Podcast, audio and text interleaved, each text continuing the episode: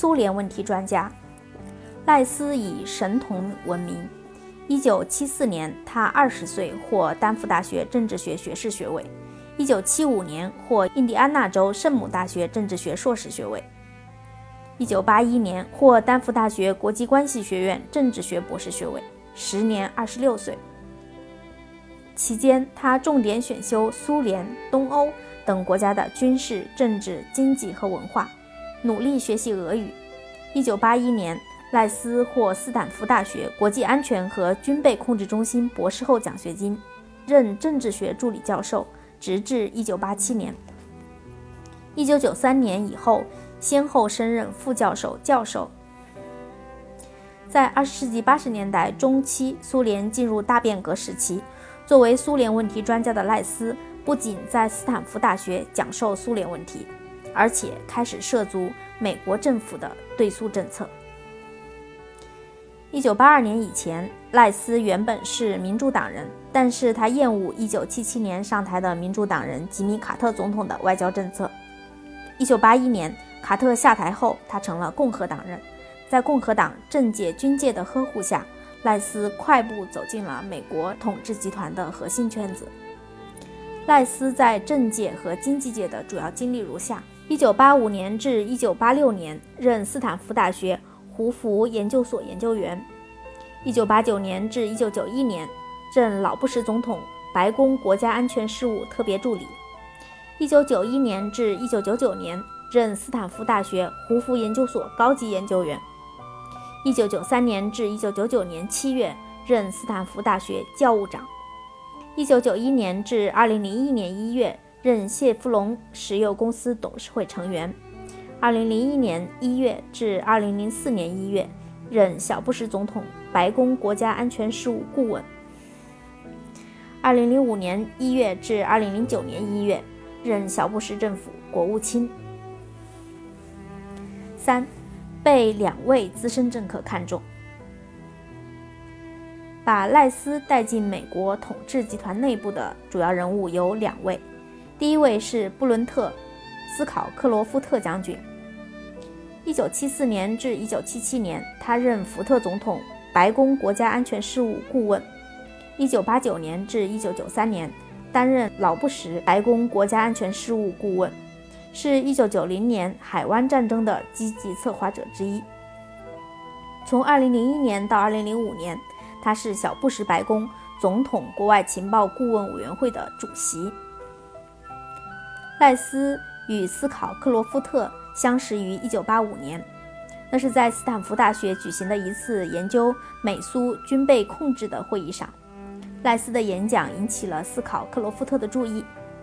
1989年，乔治·赫伯特·沃克布什当选总统，斯考克罗夫特重返白宫担任总统国家安全事务顾问。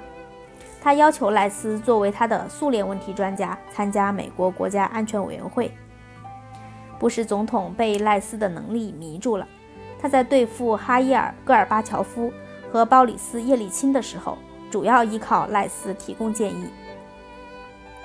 国家安全委员会由总统主持，高级顾问和内阁成员参加，研究国家安全和外交政策的核心机密单位。赖斯参加这个组织，是他人生中从专家学者转到政客的重要标志。也是他在官场上飞黄腾达的起点。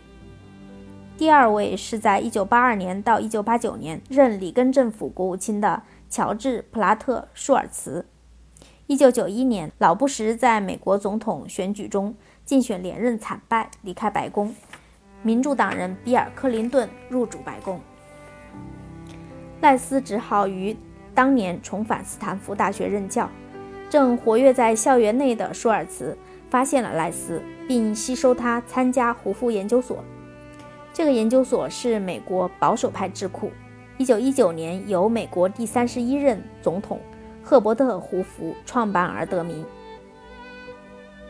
地点设在斯坦福大学校园内，会员中有多名政府高级军政官员，舒尔茨便是其中重要成员之一。他的头衔是杰出研究员，赖斯为高级研究员。应舒尔茨的邀请，赖斯还参加了研究会的知识分子午餐俱乐部。定期参与讨论国家安全和外交政策。一九八九年到一九九一年，从柏林墙倒塌到苏联解体，赖斯的工作异常繁忙。作为老布什总统的得力助手，他不仅是老布什的苏联和东欧问题高级顾问，还是总统国家安全事务助理。赖斯以这个身份协助老布什和舒尔茨实现了推倒柏林墙和瓦解苏联的目标。老布什对赖斯印象深刻。事后，他向苏联领导人米哈伊尔·戈尔巴乔夫介绍赖斯时说：“我对苏联的所有知识都是他告诉我的。”四，抢田契茨油田。说来也巧，是赖斯与石油结缘的人也是舒尔茨。作为美国石油巨头之一谢弗隆公司的董事会成员，舒尔茨于1992年正式向公司推荐赖斯。公司高管如获至宝，热烈欢迎他加入董事会，并任命他为公司公共政策委员会六位理事之一。到2001年1月15日。小布什任命赖斯为白宫国家安全事务顾问为止。赖斯担任谢弗隆公司董事达九年之久。舒尔茨和谢弗隆公司看中赖斯，不仅因为他是苏联问题专家，能说一口流利的俄语，更因为他参与了苏联解体前后老布什总统对付苏联和俄罗斯的决策过程。从1917年苏维埃加盟共和国。成立到一九九一年苏联解体，苏联的石油工业基本由国家垄断。但是在一九九一年苏联解体前夕，苏联官方一反传统，授权谢弗隆公司勘探加盟国共和国哈萨克斯坦的田忌茨油田，开启了美国石油公司进入里海开发石油的先例。美国人当时估计这个油田储量约二百五十亿桶，超过阿拉斯加。北坡普拉霍德湾石油储量的两倍，不料这一交易在苏联国内掀起反对声一片，抨击政府官员的声音不绝于耳，说官方与谢弗隆进行了不光彩的私下交易，指责政府不惜出卖苏联石油资源，与谢弗隆达成了一笔肮脏交易。苏联与谢弗隆的交易告吹了，然而天有不测风云。这年年底，超级大国苏联顷刻解体蒸发，一夜之间，谢弗隆的谈判对象从苏联变成已经成为独立国家的哈萨克斯坦。谢弗隆与新对手的谈判也不顺利。正在谢弗隆处于焦头烂额、不知所措之时，赖斯作为谢弗隆董事会成员，代表谢弗隆走马上任，与切尼一起坐到了谈判桌旁。谢弗隆初步计划投资一百亿美元。开发哈萨克斯坦石油资源。在担任老布什国家安全事务特别助理期间，赖斯与哈萨克总统努尔苏丹·纳扎尔巴耶夫有过接触，彼此熟悉。为了实现谢弗隆的计划，他奔波于谢弗隆在旧金山的总部和哈萨克斯坦首都阿拉木图之间。他对苏联国家的专长与了解，使他成为谢弗隆公司投资开发哈萨克斯坦油田的一个有价值的资产。他尽一切努力帮助谢弗隆公司获取田忌茨油田的利益，包括实施一个石油管道计划。根据这个计划，谢弗隆公司将参与投资建立一条从田忌茨油田通过俄罗斯南部到俄国黑海港口的石油输送管道。赖斯与切尼共同努力，终于在1993年达成协议，成立田忌茨谢弗隆合资公司，由谢弗隆投资200亿美元，联合开发田忌茨油田40年，并铺设石油管道。原来，赖斯和切尼在同一个时间段都在哈萨克斯坦为美国石油巨头卖力，他们都在为同一个石油老板服务，而且都取得了相当不错的成就。五，康朵利扎赖斯号游轮。为了表彰赖斯所做的突出贡献，一九九五年，谢弗隆公司把自己一艘巨型游轮以赖斯的名字命名，叫做康朵利扎赖斯号。它的名字显著地被镶嵌在枣红色游轮前方的船体上。这是一艘载重十二点九万吨的巨型游轮，是谢弗隆公司国际船队的成员之一。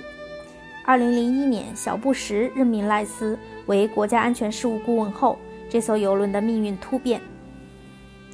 因为批评者指出，这是小布什政府与美国石油工业关系密切的有力证据。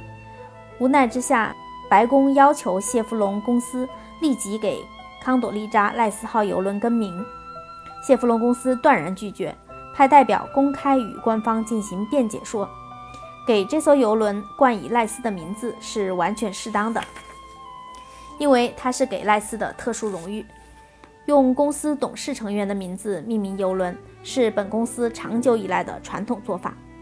舒尔茨等公司董事会成员都享受这样的荣誉，在他们到联邦政府任职后都没有改变游轮名称。二零零一年四月初的一天，谢弗隆公司女发言人邦尼·希肯宣称：“我们拒绝重新命名康朵丽扎赖斯号游轮的名字。”双方讨价还价。最后，白宫占上风，谢弗隆被迫退步，同意改名。四月下旬，谢弗隆公司发言人弗雷德·戈雷尔发表声明说，康朵丽扎赖斯号邮轮已经改用一个恒星的名字命名，称“牵牛星航海者号”。这个名字是我们同赖斯办公室官员进行讨论后决定的。